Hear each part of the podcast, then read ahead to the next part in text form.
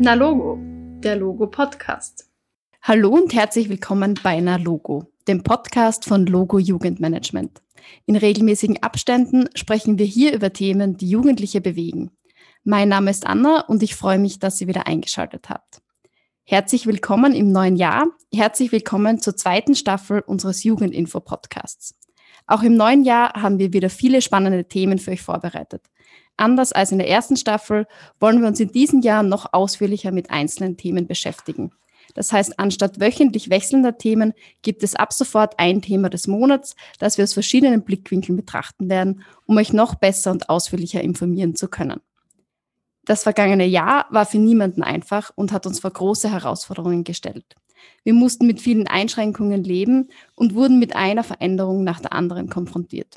Der Ausnahmezustand wurde zum Dauerzustand sozial isoliert zu sein, die Liebsten nicht mehr umarmen zu können, Distance Learning rund um die Uhr und nicht zu wissen, wann der Spuk ein Ende hat, schlägt vielen Menschen in Österreich auf die Psyche. Aus diesem Grund beschäftigen wir uns zum Staffelstart ausführlich mit dem Thema psychische Gesundheit und wie wir sie positiv beeinflussen können. In der heutigen Episode sprechen wir mit Doris Klug. Sie ist Psychologin bei der Suizidprävention Steiermark über die zehn Schritte zum psychischen Wohlbefinden. Liebe Doris, herzlich willkommen bei uns im Podcast. Ja, hallo, danke, liebe Anna, für die nette Einführung. Freut mich sehr, heute da zu sein.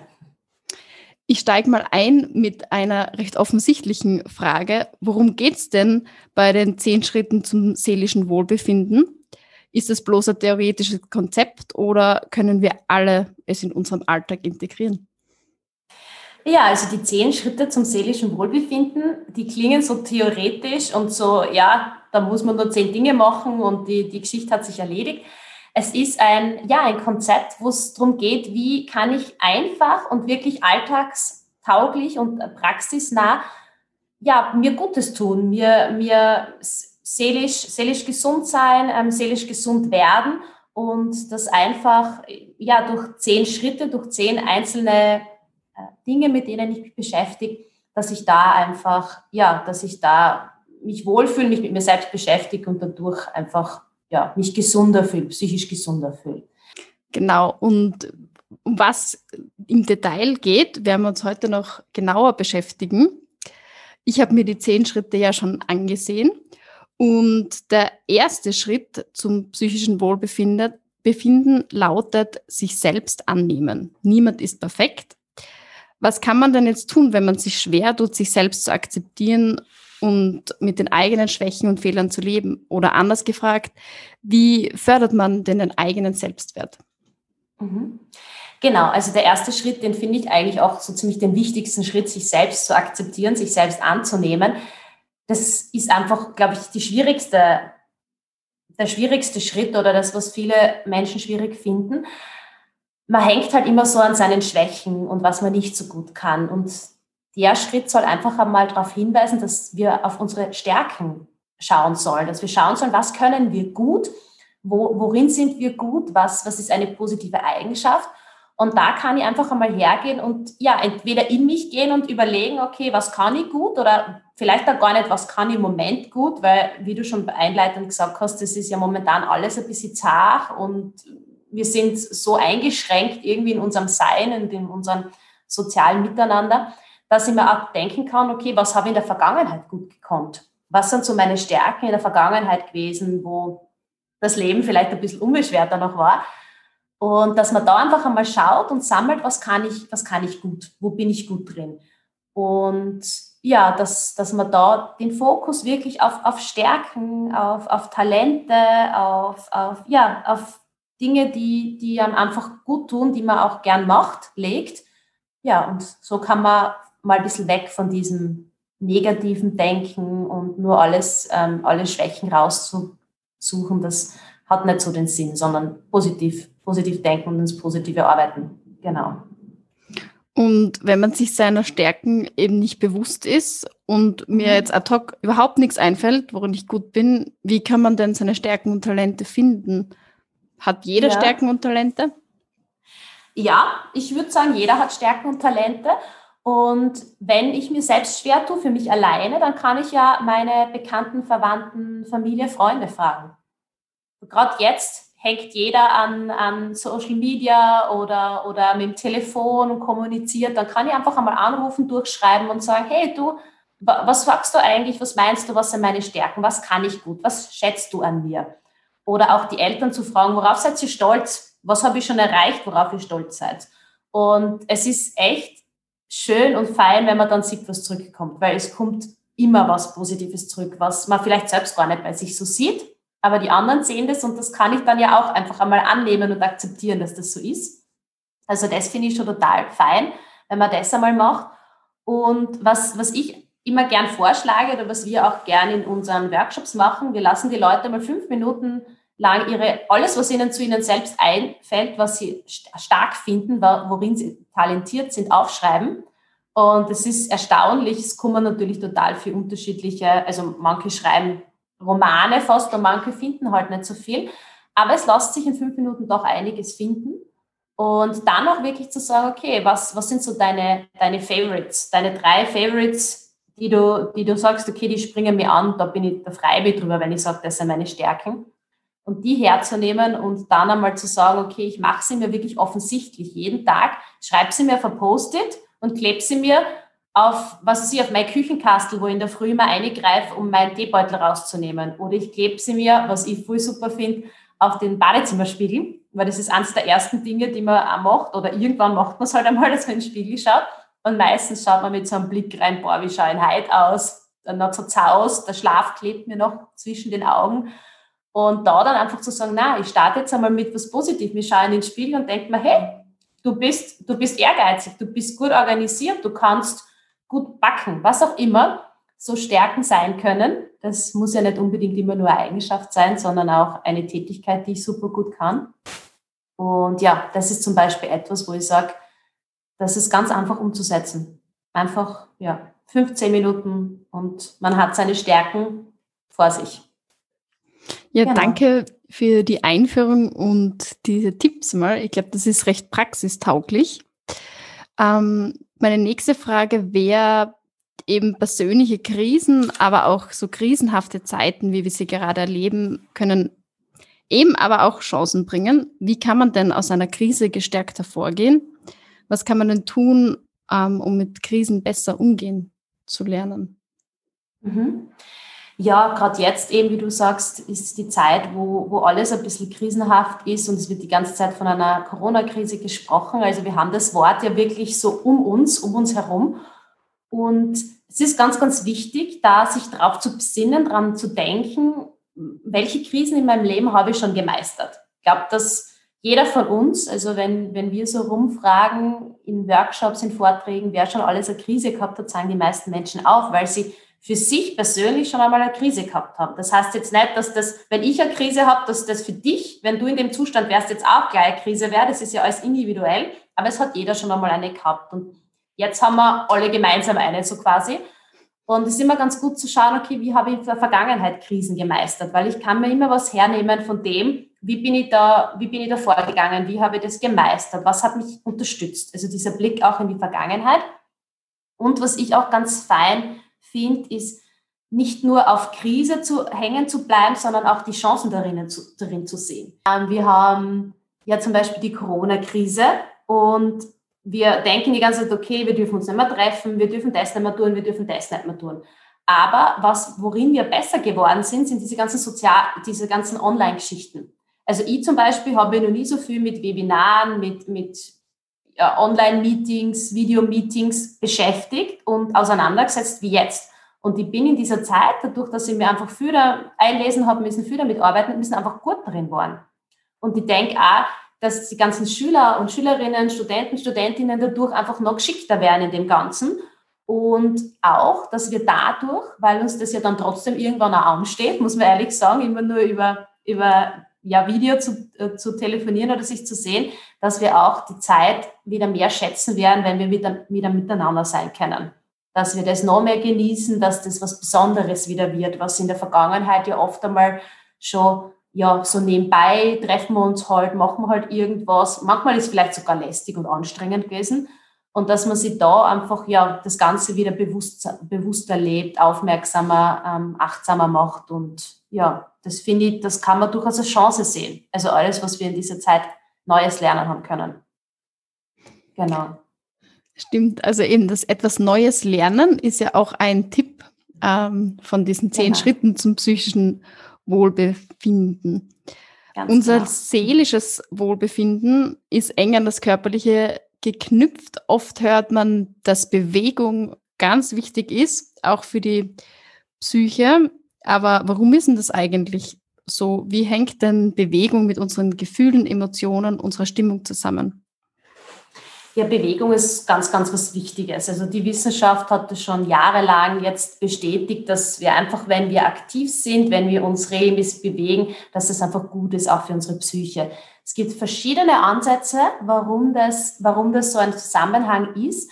Es gibt einerseits die Selbstwirksamkeitstheorie, dass ich einfach dadurch, dass ich mich entscheide, ich bewege mich, ich gehe hinaus, mache ich ganz bewusst was, ganz selbst, ja, selbst aktiv und selbstwirksam. Und das ist natürlich etwas, was das eigene Selbstbewusstsein, den eigenen Selbstwert auch stärkt, wenn ich selbst mich für etwas entscheiden kann und nicht abhängig bin von irgendwem anderen.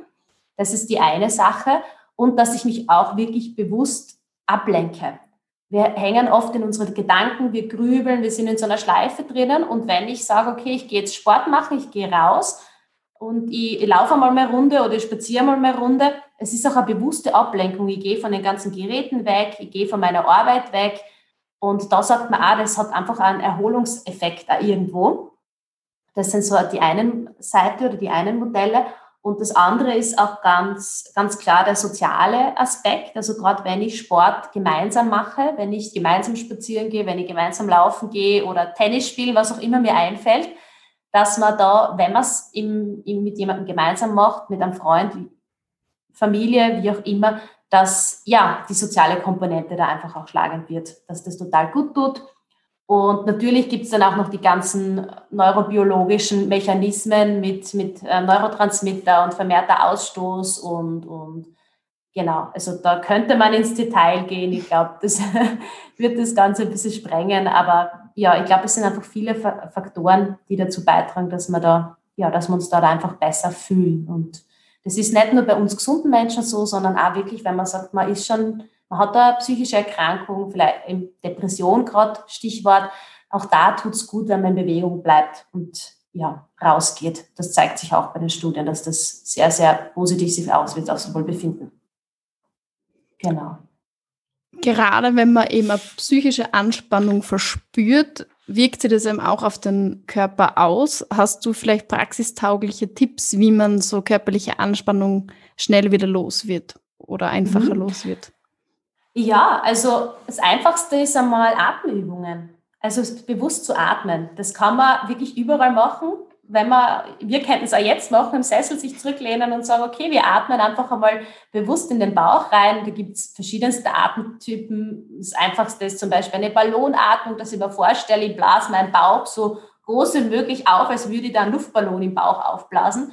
Weil wir Menschen haben halt die Tendenz, dass wir sehr viel in, die, in den Oberkörper reinatmen und aber nicht wirklich in, in tief, tief rein in den Bauch, was eigentlich so auch diese, die entspannende Atmung ist also Atemübungen, aber auch Fantasiereisen, weil man möchte, dass man sagt, okay, man, man lehnt sich einmal zurück und geht einmal in irgendeine Fantasiereise oder auch so in die Vergangenheit und geht einmal so schöne Momente durch, die man schon erlebt hat in seinem, in seinem bisherigen Dasein, schöne Urlaubserinnerungen, was auch immer, dass man da entspannt und ab, abschaltet, weil man da einfach auch ein Ruhebild sich suchen kann, was beruhigt mich, sei das der Strand im Jahre 2015 irgendwo, wo es total abgeschieden war oder so, dass man da einfach in seine eigene Vergangenheit reist.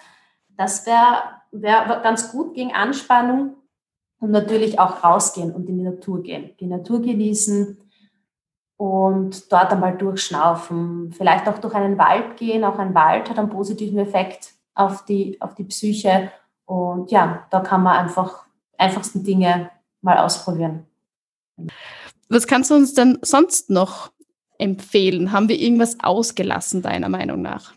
Na, ich finde, also wir sind glaube ich, die zentralen Schritte durchgegangen. Was auf alle Fälle auch ein feiner Schritt ist, ist dieses mit Freunden in Kontakt bleiben. Das klingt jetzt sehr banal, weil das tun wir eh sowieso immer. Aber da geht es gerade darum, dass man auch mit Freunden oder Bekannten, die, mit denen man vielleicht länger keinen Kontakt mehr gehabt hat, dass man da einmal wieder nachfragt und, und schaut, wie geht es denen. Also vielleicht einfach einmal, wenn ihr das jetzt hört, den Podcast, nehmt euer Telefon zur Hand und schreibt jemanden ähm, E-Mail, SMS, WhatsApp, was auch immer ihr wollt, den ihr schon länger nicht mehr gesehen habt, wo ihr vielleicht auch sogar die letzten Tage gedacht habt, boah, der Person könnt ihr mal wieder schreiben und schreibt einfach einmal, wie es dem, dem oder der geht. Und das Feine ist nämlich dann auch, dass es zurückkommt. Wie sich diese Person vielleicht erfreut, wenn dann, wenn dann das steht, ja, hallo, Servus, wie geht's da? Habe mal wieder an dich gedacht. Also wir haben das schon mehrmals, also ich mache das auch immer wieder mal und das ist dann sehr, sehr fein. Wenn dann kommt man auch voll fein, dass ich was von dir her und, und schön, dass du an mich denkst, wie geht's da? Und das ist, glaube ich, auch ganz, ganz was Wertschätzendes für andere und man kriegt auch Wertschätzung zurück. Und das tut auch gut. Das ist auch was, äh, eine feine Bestätigung. Genau. Und ja, das ist ein weiterer Schritt, den ich super, super wichtig finde. Aber ansonsten auch, ja, sich, sich beteiligen ist auch so etwas, was ich glaube, gerade bei Jugendlichen und, und jungen Erwachsenen auch was Feines ist, so dieses Gefühl der Zugehörigkeit.